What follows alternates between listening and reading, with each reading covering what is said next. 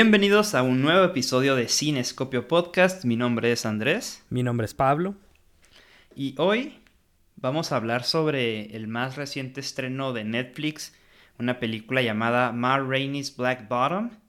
Eh, no sé cómo se haya traducido al español, seguramente en, en España se llamará que una tarde de grabación o algo así. Ándale, ándale. no tengo ni idea. porque como que la traducción en español sería demasiado eh, ¿cómo se diría? Ofensiva. Sí, pues es que es que es, pues no, es que es, que es el nombre de una canción, ¿no? Sí, o sea, Ma Rainey, Ma Rainey es el nombre propio del, del, de una de las protagonistas y la canción es Black Bottom, entonces, pero es como que... Tus pompis negras. Mi, culo negro, sí, pues, sí entonces, pero bueno, eh, eh, esta es una película eh, que está muy en la conversación de Óscares, al menos en el plano de actuación. Uh y que también tiene este morbo, si le podemos llamar de esa forma, este aspecto inusual que es, eh, ya que es la última película que grabó Chadwick Boseman antes de morir. Sí. al terminar de grabarla a los pocos, ¿cuándo murió? En, octubre, me parece. Eh, sí, creo que sí. Sí, creo que murió en octubre y pues bueno, digo, es una lástima. Más adelante platicaremos sobre su papel, su actuación y, y lo que nos dejó en su última aportación artística.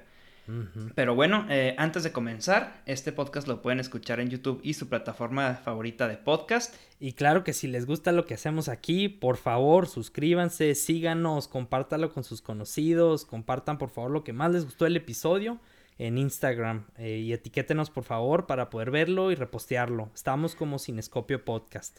Sí, hemos estado un poco desaparecidos ahí de Instagram, todo esto del año nuevo y todo este pedo, pero ya vamos a, a ponernos las pilas, a a ya entrar en forma. Es que ese Guadalupe Reyes, güey. Sí, güey. No puede negar uno su cruz, pinche.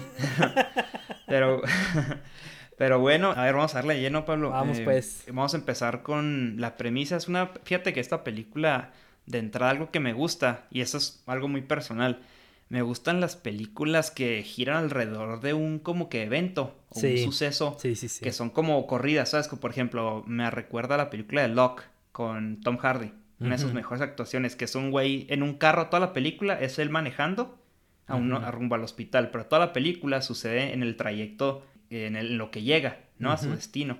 Entonces todo sucede en, un, en el carro, es, lo, es todo lo que pasa. Entonces esta película eh, gira alrededor de la grabación de la canción Black Bottom. Mm, están grabando esta Ma Rainey, quien es una, una leyenda de los blues de los 20 una cantante afroamericana. Entonces va a grabar un nuevo disco, tiene su banda y todo, y están ahí en el estudio. Entonces toda la película gira alrededor de esa tarde en la que están intentando grabar el disco. Sí, sí, a mí también me, gustó mucho ese detalle porque, bueno, a mí por ejemplo me recordó la película esa de Steve Jobs que te digo, o sea, son eventos que quizá no son los espectaculares, no son así como por ejemplo en el trailer, es lo que me agradó también, o sea, cuando ves el trailer de la película, tú piensas que es como que, ah, van a irse de gira, va a haber toda esta intriga y va a ser lo mismo. No, de hecho, es nomás ahí en esa, en esa grabación de, del disco, de la canción. Y de hecho, no sé si tú sabías, pero se supone que está basado en una obra teatral. Y pues tiene sentido porque pues así es como harían la, la obra de teatro, ¿no? Con diferentes eh, ubicaciones dentro de la misma, del mismo estudio, por así decirlo. Sí, sí, claro, sí. E, es una adaptación de una obra de, con el mismo nombre, de una obra de August eh, Wilson. Sí. Él fue el que escribió también La Defenses. Ah, no sé si esto esa película también con Denzel Washington. Eh, con Denzel Washington nominado al Oscar, no me acuerdo si ganó, pero estuvo, nominado. Ajá. Y también con, pues, eh, Viola, Davis. Ajá. Entonces ahora esta película la produjo Denzel, no salió, pero él la produjo. Eh, y es del mismo dramaturgo, August Wilson. Y la película es que la verdad sí, bueno, la premisa es muy sencilla, ¿no? Dijimos que todo tiene lugar en un estudio de grabación y básicamente gira alrededor del conflicto que existe entre Levi, el personaje de Chadwick Boseman, y Ma Rainey, ¿no? Sí. Ma, quien es eh, la, líder, la cantante principal, eh, interpretada por Viola Davis. Entonces, eh, la premisa básicamente gira en el conflicto que ellos empiezan a tener choques que tienen durante toda la película, ¿no? Y como dices, es una película que no se siente como película, se siente como una obra televisada. Ándale, ajá. Sí, sí, y es, esa es muy, es muy padre porque son pocos personajes, eh, como dijimos, pocas ubicaciones, entonces es fácil reconocer quién es quién, o sea, te acuerdas quién es Cutler, te acuerdas quién es Toledo, o sea, todo esto es porque es, tiene estas características de una obra teatral y también están muy definidos por ejemplo, quién es el personaje de Levi, de Chadwick Boseman, y el de Marraine, de Viola Davis, porque sabes que están en, lados opuestos, a pesar de que están en, la misma banda de blues que, tienen. Sí, sí, sí. Y, fíjate que, obviamente, ¿no? Al, ser una película que es prácticamente una obra televisada, como decía, va a depender y a apoyarse mucho en sus diálogos. Porque una obra es, son diálogos más que nada, ¿no? No hay efectos, Digo, digo, o sea, son mínimos, ¿no? Sí. Y muy sencillos. Entonces, la película para mi gusto funciona porque los diálogos se me hicieron extremadamente buenos. Sí. O sea, los diálogos son muy, muy buenos, son, son intrigantes, son interesantes. Cada, cada, personaje, como dices, tiene su mentalidad muy definida y su personaje muy... y sus ideales muy arraigados. Entonces, cada vez que hablan exponen algo muy interesante sobre el personaje y su estado mental, sus emociones, lo que están, por lo que están pasando. Y eso hace que sea una película muy interesante. Porque los diálogos en verdad son, son extraordinarios. A mí se me hicieron. Sí, estoy de acuerdo. Y eso creo es lo que eh, enaltece esta película. Porque si te fijas, hay muchas referencias a historias, a momentos pasados, pero en ningún momento ves flashbacks o como, no sé, escenas hechas para que pudieras ver la, lo que están platicando. O sea, todo esto es transmitido por medio de diálogo, pero nunca te pierdes, no, no se siente como exposición, o sea, se siente que cada vez que hablan, cada línea, cada palabra la dicen con este sentimiento. Y creo que eso es mucho gracias a las actuaciones que proporcionan principalmente Viola Davis y Chadwick Boseman, que en verdad o sea, está impresionante las actuaciones. Sí, no, no, es otro pedo. Y volviendo un poco a, lo, de, lo de la obra, no sé si esa era la intención. Yo creo que sí, yo quiero pensar que sí. O sea, no sé si era su intención que se sintiera como una obra y no una película. Si esa era su intención, tuvieron bastante éxito. Sí. Si no, a mí no me importó, la verdad. Yo disfruté mucho que fuera así esa película. Eh, ahora, a las actuaciones, como dices, este Cabe destacar, obviamente, Chadwick Boseman y Viola Davis, pero todo el cast, la verdad, es extraordinario. Coleman Domingo, ese es un gran actor, es una leyenda. Él, él es el que actúa de Cutler, quien suele ser el intermediario entre Ma y Levi. Y el papel de Cutler es importantísimo en la historia y oh, es una actuación buenísima. Sí, sí, sí. El de Toledo, el de este, ay, ¿cómo se llamaba el otro? El del, ah, el del chelo. Híjole se me olvidó su nombre. pero luego Sylvester, el, sobrino también. De ah, sí, sí, también. Del interés romántico de los dos también. Sí, el agente también, el, director. Entonces, digo, actúan bien, pero no a destacar. Pero creo que en especial eh, Cutler hace un muy, muy buen trabajo. Pero creo que por encima de, de ellos, de todos, están Viola Davis y Chadwick Boseman. Y déjame decirte que para mí, Chadwick Boseman opacó a todos. A Viola Davis también para mí se la llevó de calle. Fácil, fácil, estoy de acuerdo. Y eso no es fácil porque Viola Davis es una super actriz. Sí, sí, sí, sí. Y lo demuestra aquí, pero es que Chadwick Boseman la verdad es que se la voló. Sí, y es que, o sea, esto también, quizá si uno ve la película y no conoces el, los papeles que ha hecho Chadwick Boseman, quizá dices, ah, pues, eh, pues actúa muy bien, ¿verdad? Pero cuando lo comparas, por ejemplo, lo que hizo en Black Panther, en Pantera Negra, lo comparas con The, Five Bloods, la de este, eh, ¿cómo se llama? Spike Lee. Si lo comparas con esas actuaciones, es irreconocible. Es buenísimo el personaje. Hasta, pues hasta iba a decir que la apariencia física, pero pues como sabemos que también tenía cáncer y estaba muy delgado, pero creo que eso también tuvo que ver mucho con el personaje y hasta los diálogos que él tiene. Eh, pues son muy, eh, pues morbosos, muy mórbidos, ¿no? ¿Cómo se diría? Sí, mórbidos, este, sí, como que, este, quizá un poco fatalistas. Ándale, como muy fatalistas. y, bueno, él también actuó en la de 42, esa que sale Jackie Robinson. Ah, claro, claro, sí, Que hizo un muy buen papel ahí, muy, muy buen papel. Eh, salió hace en la de Marshall, que es como un abogado. Ah, sí. la viste también. Sí, la historia de uno de los jueces de la Suprema Corte de aquí de Estados Unidos, el primer africano-americano. Y, luego salió en la de Get On Up. Ah, de James Brown. De James Brown. Entonces ha hecho muy buenos papeles, pero creo que este es, su actuación más, más grande. Y la verdad es que se siente como que una tragedia sí. más grande ahora que al, al, ver el calibre, ¿no? Porque obviamente es una tragedia, no hace falta decirlo, es una tragedia que alguien a su edad haya muerto, alguien tan joven. Pero si, al ver esto, mm, sentí mucho más la pérdida porque dije, wow, qué, qué clase de artista nos perdimos, ¿no? Todo lo que ya no dejó hacer y, y fíjate que la actuación la hace mucho más increíble al tener el contexto de la situación que él estaba pasando en ese entonces, porque él se estaba muriendo, o sea, literalmente se estaba muriendo. Estaba en tratamientos entre grabaciones y todo ese tiempo. No le dijo a nadie, no, no buscó lástima ni como, ay, pobrecito de mí. Nadie sabía, por eso cuando se murió todos de que, ah, cabrón, pues cómo. O sea, que nadie, ni su cast de Avengers, nadie sabía. Se lo guardó para él, como dice, ¿no? Él obró en silencio, trabajó en silencio, hizo cosas extraordinarias. La verdad que se me hace muy admirable que sepas que tienes los días contados y que tus últimos años los pases trabajando y haciendo tu mejor arte. Sí. Porque cualquier otra persona diría como que, ay, puta madre, me voy a morir ya en 3, 4 años, estoy muy malo, ya no voy a trabajar, como que voy a no, el, el todo, los últimos cuatro años que es a partir de que se lo diagnosticaron, hizo todo lo de Black Panther, Avengers, la de Marshall, hizo Five, Bloods, y ahora hizo esta, que es su mejor actuación por mucho. Sí, de, insisto, creo que todos los diálogos que tuvo, o sea, cuando lo pones en contexto, que ahora sabes que también falleció, y, o sea, es, es una actuación bastante impactante y emocional, como dices. Y, o sea, aunque no hubiéramos tenido que, o sea, sabido que él hubiera tenido cáncer y que falleció, igual hubiera sido igual de efectivo para darte, transmitirte esta emoción. Pero creo que, que sí le internalizó muy bien el personaje, especialmente por su situación. Y como dices tú, eso es profesionalismo. Sí, no, no, es, es un verdadero, es un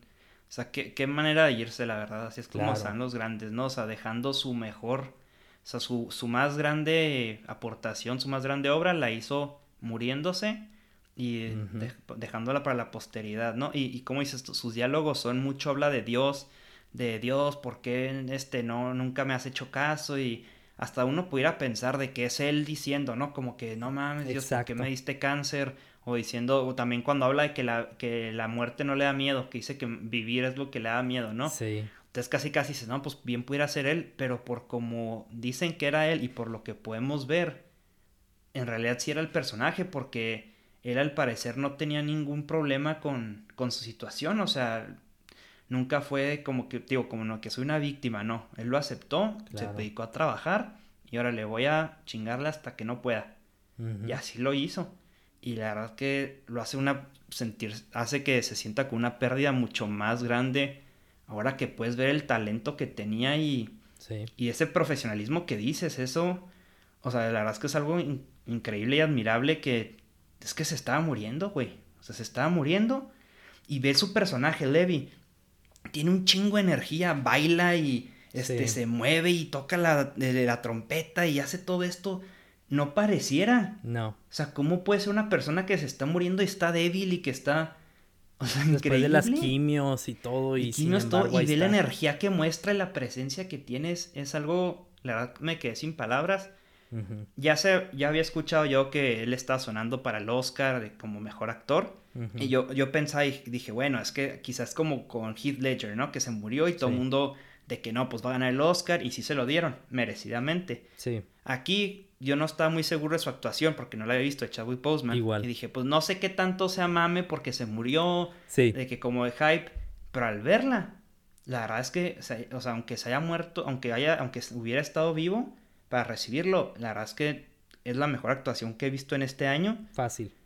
Y creo que sí deberían dárselo por el hecho de, no porque se murió, pero por lo que representa, por todo lo que hizo al final, o sea, esa valentía, ese profesionalismo, ese esa grandeza que demostró en sus últimos momentos, creo que el Oscar sería una forma muy digna y justa de reconocer ese trabajo. Sí, estoy totalmente de acuerdo. Yo, como dices tú, estoy de acuerdo que es la mejor actuación que he visto del año, de cualquier película. Eh, dicen que está también, por ejemplo, Sounds of Metal de este actor. ya la vi, la Sound of Metal con Riz Ahmed. Buenísimo, hizo un papelazo, pero pero no, creo que Chadwick es, este, es, es, mejor. A, lo, mejor. y terminan haciendo lo que hicieron con Heath Ledger, ¿no? Que era como un Oscar póstumo y luego... Sí, póstumo. Póstumo y luego a este, ¿cómo se dice? No me acuerdo quién ganó el Oscar en ese año, pero o sea, no lo pusieron, o sea, no porque Heath Ledger recibió el Oscar significa que a los demás no se los dieron, o sea, yo creo que pueden hacer lo mismo este año y como bien dices, igual que Heath Ledger, súper bien merecidos, da nada que ver que no es nomás porque se murió, claro que no. Sí, sí, sí, y creo que esta sería para actor principal, porque aunque, aunque Matt Rainey es quien, eh, su, su, nombre está en el título de la película. sí. Creo que el personaje de Levi sale más que ella. Claro. Y eso lo, ahorita lo mencionamos como algo que siento que, no que no me haya gustado, pero creo que puede haber sido mejor. Pero, sí. pero bueno, en cuanto al personaje de Levi, creo que, mm, digo, ya las palabras sobran, ya dije lo que tenía que decir, nomás creo que sus mejores escenas es esa escena cuando maldice a Dios con Cutler. Sí, sí, sí, sí. Es una escena fuertísima, es súper emocional y es es impresionante, es, es increíble esa, ese, la actuación. Y tío, ahí cuando digo que Cutler también dio un papelazo, es porque le aguanta la escena. Sí, sí, sí, sí. Sí, estoy de acuerdo. Sí, porque, o sea, necesitas, porque fíjate, también yo, eso te iba a mencionar, que yo no sabía que los actores, o sea, como por ejemplo este, los que son Toledo, Cutler y el otro, que no sabían que Chadwick Boseman se estaba muriendo, porque cuando Chadwick Boseman está haciendo ese diálogo, el de Dios y el que tuvo, el que platica sobre la historia trágica de, de su mamá y de su papá, se ve Toledo, por ejemplo, se ve llorando. O sea, y no se ven como, o está llorando porque practicó. O sea, se ve que trae los ojos rojos. O sea, que en realidad sintió esa emoción en ese momento. Y, o sea, no, no puedes tener esa emoción así natural, cruda, sin también buena actuación de su parte. Porque una actuación no necesariamente es eh, fingir sentir emociones, al contrario, los actores lo que hacen es sentir las verdaderas emociones que sus personajes harían. Por eso tienen este cliché de, por ejemplo, los actores de método que, por ejemplo, como DiCaprio, que, se, que es vegetariano, pero se puso a comer su hígado de, de bisonte crudo en, en la del Revenant. Sí, para The Revenant. Sí, y que este Daniel Day-Lewis casi se muere una hipotermia eh, filmando el último de los moicanos, que con un kayak y no sé qué. Bueno, o sea, está todo este cliché, pero es que el punto de eso es que estas actuaciones tienen que ser verdaderas, o sea, las emociones que sienten son verdaderas y creo que como bien dices, se ve que todos los demás actores también sienten eso, pero pues obviamente esto es por la cooperación que también tienen con Chadwick Boseman. Sí, sí, sí, y bueno, vamos a, a pasar al personaje de Mar Rainey, yo creo que Viola Davis también hizo un papelazo. Tiene una presencia increíble en la película, tiene una, es como esta figura, mm, como, no sé, o sea, es, eh, no, no, no, o sea, jamás se la harías de después de verla, es que no mames, tiene la presencia que tiene, qué cabrón era, porque, fíjate, es una mujer, sea, primero es mujer, es, es negra, ¿no? Es, afroamericana, es lesbiana, y en los 20, güey. Sí y trae, y le vale madre y no, no esconde nada. O sea, ella es muy abierta en todo. Le vale madre lo que piensen. Ella es segurísima de sí misma y trae a todos en chinga. No se, no se va para atrás ni para agarrar vuelo, güey. No se deja ni madre. Se hizo un gran personaje, una personalidad muy grande. O sea, una gran personalidad muy, muy, muy, muy fuerte. Sí, sí, y bueno, para los que a lo mejor necesitan como una revisita a la historia americana, como bien dijiste, es 1920. La, la, guerra civil americana, donde se liberaron a todos los esclavos africanoamericanos, terminó en el 65. O sea, esto fue casi... Sí, esto es en el 27, o sea, han pasado casi 62 años. Ajá, o sea, de la esclavitud, o sea, es como de aquí a 62 años es la Segunda Guerra Mundial, o sea, estaba muy vivo todavía todos estos temas y en los 60 fue cuando se pasó, o sea, cuando fue todo lo de eh, Martin Luther King y toda esta marcha por el, ¿cómo se dice? El estatuto de, los derechos civiles eh, para los africanoamericanos. Bueno, extendiendo los que ya los tenían, pero eran nomás para quitar toda esta desegregación y todo este tipo de cosas. Entonces, esto fue casi que 40 años antes de todo eso también. O sea, está justo casi en medio de estos dos eventos gigantes de, del el empoderamiento de los africanoamericanos en, en el país, el reconocimiento de sus derechos. Y en este momento está Ma Rainey, que es una figura, como dijiste, histórica, o sea, sí existió y así era. Sí, claro, claro. O sea, eso te dice, como dices tú, es una figura más grande, es, o sea, no, no, no puedo pensar en una figura en, hoy en día que represente lo que ella quizá representaba en ese momento. Claro, sí, sí, sí, como dices, y, y me, me, gusta mucho también su forma de ser, y aquí es donde contrasta con Levi, que lo, hay, hay que hablar de eso, pero sí. Ma ella defiende a los suyos a capa y espada, ¿no? Es su gente, su gente y, y aguas, ¿no? Aguas quien, quien se le atraviese. Sí. Y con los demás, como decíamos con los blancos, es muy... Ella es dominante. Uh Entonces, esa, imagínate el ver en esos tiempos lo que, lo que habría sentido la gente negra en Estados Unidos de ver cómo ella andaba por todos lados como si nada, tenía su carro y no, y no, no se dejaba y trataba a todos como se le daba la chingada gana y no se dejaba ante el blanco. Entonces la inspiración que debió haber, eh, que la, la, inspiración que debió haber dado a los demás, haber sido pues muy grande. Claro, y fíjate, me recuerda, no sé si viste la película del, ¿cómo se llama? El libro verde, el Green Book. Con ah, sí, este la Green Book, sí, con Mahershala y, y, Vigo. Y Vigo, ajá. Si te fijas ahí en esa película, eh, y eso fue en los 60 esa película, si mal no me equivoco, ¿verdad? Entonces... Esto es mucho después. Sí, entonces, si ve uno esa película, eh, porque el personaje de, de Mahershala es de una orquesta, es de música clásica, ¿verdad? Pero como que igual lo tienen como que lo ven hacia abajo, como que no, no lo consideran una gran figura los blancos, como que no es una figura renombrable así como otras figuras eh, de su misma industria, su mismo eh, como ambiente. Pero aquí, Ma ella era la madre de los blues, o sea, ella fue de donde nacieron, o sea, aquí los mismos estudios blancos la querían. ¿Por qué? no nomás porque le iban a vender los discos a los otros africanoamericanos, no, le iban a vender a los africanoamericanos y a los blancos. O sea, imagínate nomás el éxito que tenía, como dices tú, o sea, el, respeto que le tenía a toda la comunidad. Sí, porque la, era algo... la relevancia. Exacto, exacto. Sí, sí, sí. Y bueno, y digo, Paola Davis, la verdad que papelazo también, como decíamos, muestra muchísimas, el maquillaje creo que le hace también mucha, le ayuda mucho y hace que sus emociones se vean mucho, sean mucho más notorias. Y también hace un gran, gran trabajo. Sí siento que Chadwick eh, le ganó. Sí. En su propia película, pero Viola Davis tiene que estar nominada al Oscar, no me queda la menor duda. Y, y, bueno, pasando, vamos a pasar a temas, obviamente existe el tema del racismo, ¿no? Claro. Explayado por los diálogos que existen entre, cuando están ahí encerrados, entre Slow Drag, se llama Slow Drag. Slow Drag, sí. Hey, Slow Drag, que decía. Sí. Entonces, entre los cuatro miembros de la banda y, y luego la interacción entre Ma Rainey y, y, los, y los directores del estudio, ¿no? Sí. Sí, y mira, algo interesante que no sé si captaste también. Fíjate que Ma Rainey nunca, si mal no recuerdo, o al menos nomás una vez, jamás va a la planta baja del estudio, porque en la película está como donde ensayan la banda, pero también se ve así como que medio raro porque donde ensayan es un lugar pues no se ve limpio, como que un sótano dentro del edificio donde estaban. Y en cambio el estudio es en la parte de arriba y hay, hay luz, tiene ventanas, hacia, o sea, bien bonitas, hacia afuera y todo.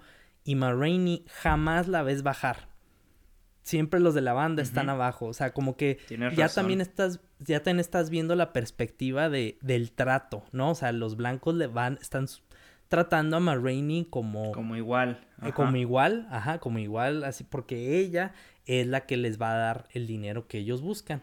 Mientras que los demás, pues, eh, son, son literalmente, o sea, son necesarios, pero no son Ma Entonces, pues los tienen abajo, en lugar de dejarlos practicar en la parte de arriba para mismo verlo el micrófono, porque si te fijas hasta hay una escena donde dicen, ah, es que no conecté el micrófono, algo que jamás hubiera pasado si hubieran a lo mejor practicado ahí y sin haber grabado y nomás hubieran escuchado el micrófono. Entonces ves estas eh, como observaciones sutiles del racismo hasta Sí, como que una cierta segregación, ¿no? aunque sea algo muy como digamos inocente, pero sí se nota que, o sea, Marraine con bombos y platillo y los demás practicando en el sótano y llegan antes que ella, ella llega cuando quiere.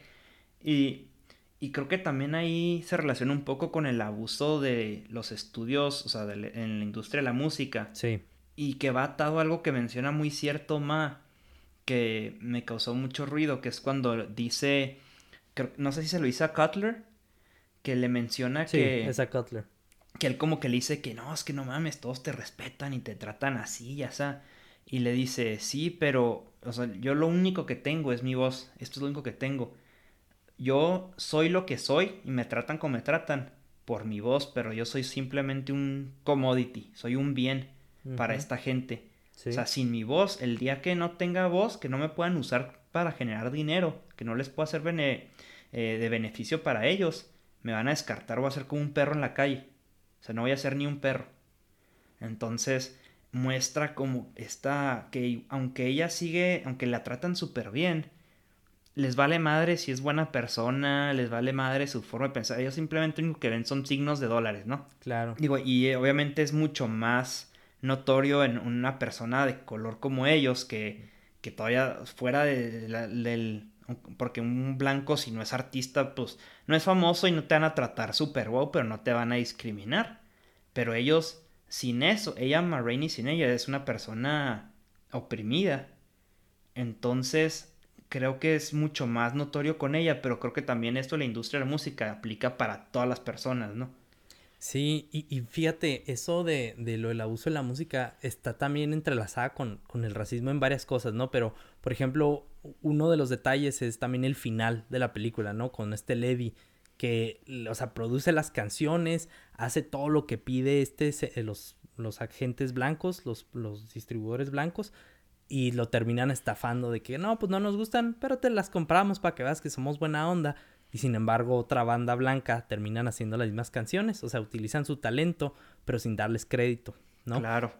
Sí, claro, claro, utilizan su talento y, y pues, y él acaba de la peor manera y ellos haciendo una lana con su con su música y te pones a pensar cuánta gente no cuántos como que cómo se dice los ghost writers, ¿no? Sí, sí Estos como escritores fantasmas, cuántos no existirán de toda esta gente tan famosa, digo, cuánta no gente no habrá detrás con tanto talento o con ese talento por lo que reconocemos a ciertos músicos.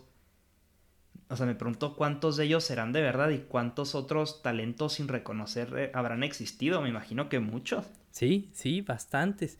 Y, y fíjate, otra cosa eh, que pensando con Marraine ahora, uno de los abusos que a lo mejor, quizá es a lo mejor más un poco mi interpretación, pero fíjate cuando quiere que, e, cuando ella quiere que su versión se toque, cuando al ah, principio de la película la ves, dices, ¿por qué es tan egoísta, es arrogante, es como la típica diva que, ah, es que es mi voz, y es... pero cuando terminas en retrospectiva viendo por qué quería ella tocar su propia manera, era porque si te fijas, los blancos eran los que querían que Levi tocara la trompeta de inicio como para darle este giro de baile y se me figura que es como para que ambos blancos y negros la disfrutaran, pero lo, ajá, pero lo que Ma quería era que se mantuviera la tradición negra, por eso ella decía, no, es que yo quiero que se toque mi manera porque yo sé qué es lo que le gusta a mi gente. Yo sé qué es lo que ellos quieren. Exacto. Y por eso pone a Sylvester, a su sobrino, a hacerlo. Y para mí, fíjate, si nos vamos otra vez a Blake Snyder, eh, su libro se llama Salvando al Gato. Y esta analogía de salvar al gato es que cualquier protagonista o cualquier em, figura que, que es buena que tienes que seguir o que es con el que tienes que empatizar, tiene que salvar a un gato. Eh, de esa forma te muestran que él es el protagonista de la película, por así decirlo.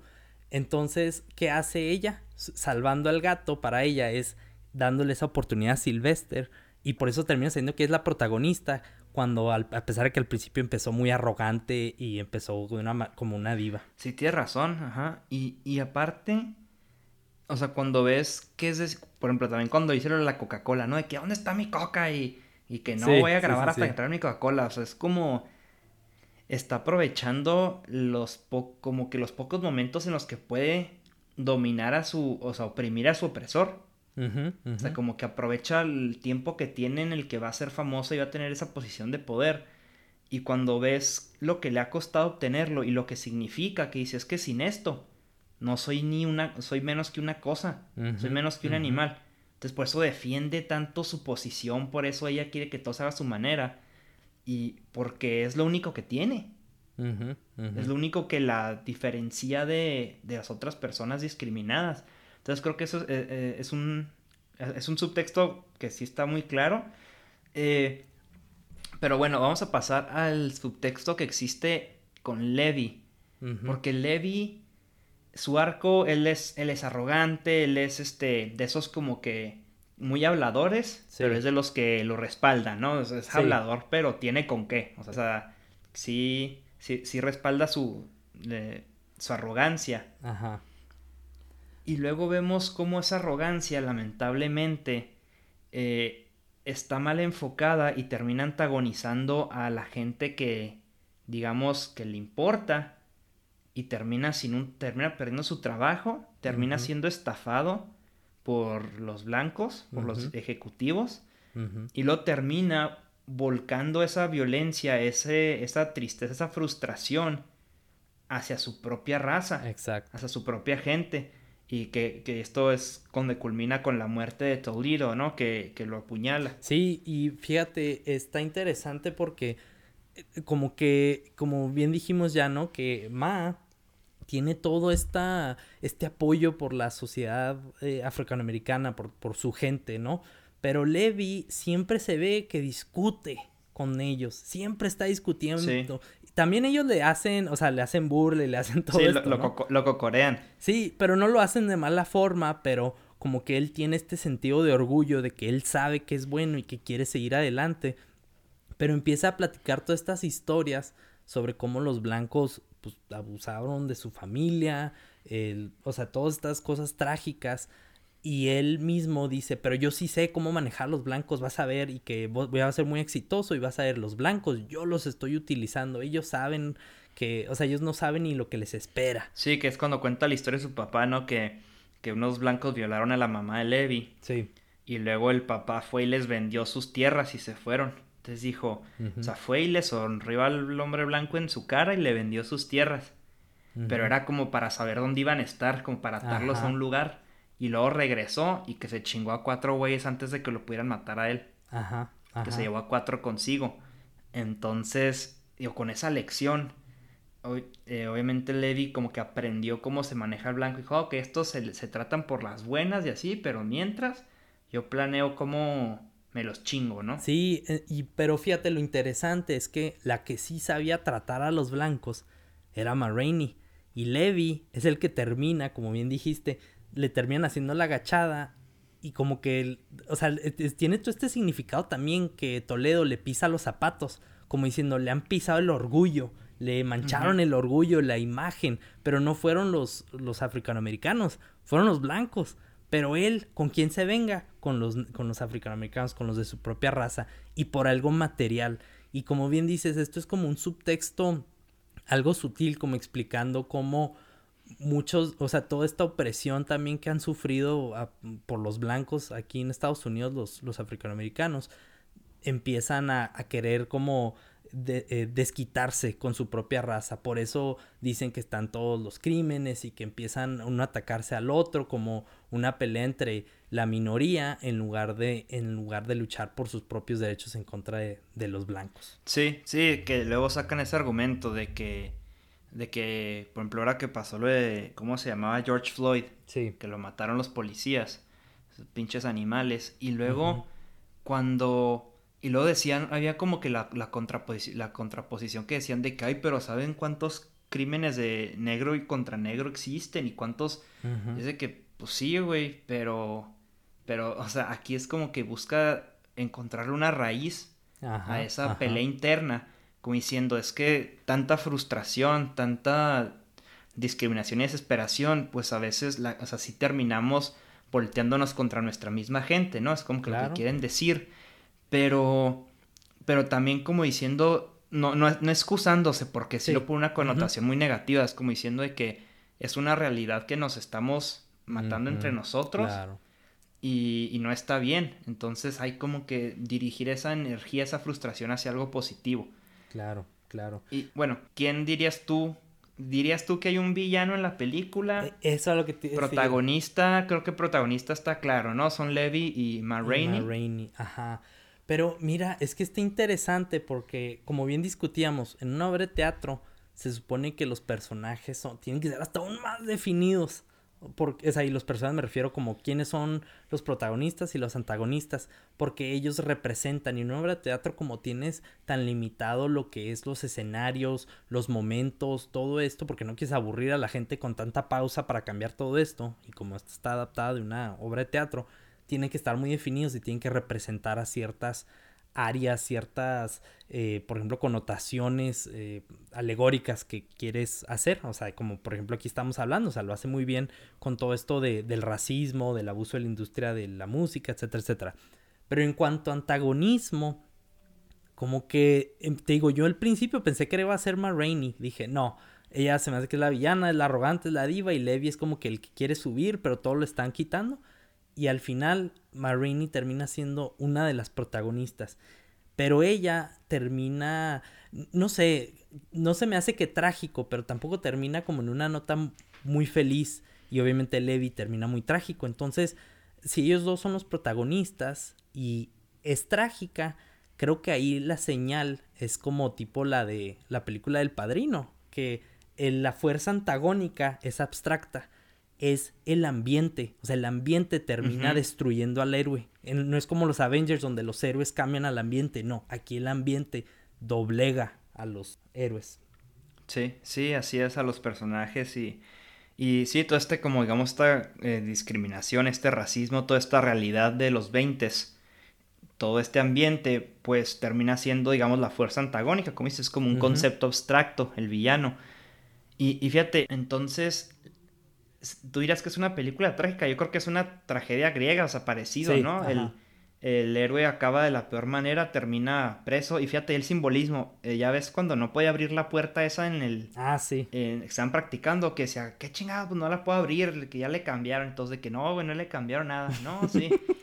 y que intenta la fuerza abrirla y no puede, cuando por fin intenta abrirla la fuerza, como diciendo que, que cuando usa la fuerza, que no usa el que no usa su energía o de una manera positiva, ¿qué pasa? Abre la puerta y ¿dónde acaba? ¿Te fijaste? En un como cuartito de ladrillo así alto, como preso, como una celda. Ajá, ajá.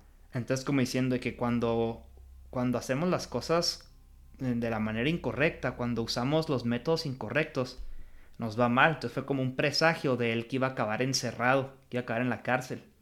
Sí, sí, sí, sí. Y como que también es una tipo alegoría a que, o sea, que a pesar de que él puede llegar a hacer todo a la fuerza, porque si te fijas, todo lo estaba haciendo, eh, por así decirlo, contra obstáculos, ¿no? O sea, de que cuando decía, vamos a, ensayar mi canción, y todos, no, no va a ser, sí, vamos, y que yo sé lo que te digo, órale, oye, que yo quiero, oye, que yo quiero, o sea, siempre como que llevándole la contra a todos, ¿no? Entonces, como queriendo agarrar todo a la fuerza bruta, o sea, con la fuerza. Y como bien dices, termina y termina como prisionero. Pero también voltea hacia arriba se me figura como diciendo, porque si te fijas, no es como que un, un hoyo así donde no hay más que una ventanita, o sea, es una ventanota, es así como una apertura. Sí, sí, sí. Como diciendo, el cielo está tan lejos, o sea, como diciendo, a pesar de que puedes estar haciendo todo esto por la fuerza y puedes alcanzar a abrir la puerta que estaba cerrada, todavía hay demasiado por subir. Sí, exacto, como que puedes salirte con la tuya un rato haciendo toda la fuerza, pero llega un punto en el que te topas con pared, ¿no? Exacto. Exacto. Sí, y ya como comentario final, eh, digo, se sobra decir que me gustaron las actuaciones, el diálogo, la dirección, todo se hizo excelente.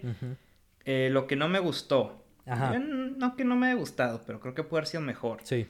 Creo que, o sea, la película se llamaba Ma Rainey y Ma Rainey no sale tanto como yo pensé. Ajá. Entonces quizá me hubiera gustado ver más Viola Davis. Porque siento que hizo un muy buen papel. Me hubiera gustado ver más de su personaje, más actuación de ella. Me hubiera gustado verla más en escena. Entonces es una cosa. Y también creo que eh, hubo escenas, creo que a mejor estarás de acuerdo conmigo, un poco innecesarias. Claro. Cuando Levi tiene sexo con la, ¿cómo se llama? La novia de, de esta Ma.